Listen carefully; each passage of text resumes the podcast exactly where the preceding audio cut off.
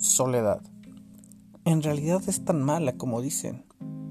Ese sentimiento de tristeza y melancolía que nos invade. Esa desesperación por sentirse solo, aislado o rechazado. Muchos lo toman como un punto muerto, como tocar fondo.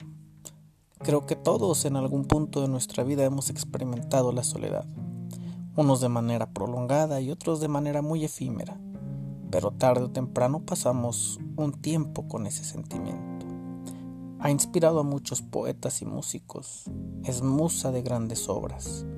Incluso muchos genios trabajaban con la soledad de sus pensamientos. La verdad, en algunos momentos la soledad no es mala. Creo podría ser hasta necesaria para poder pensar con claridad, para establecerse mejor. Quizá pueda ser el punto para mejorar como persona.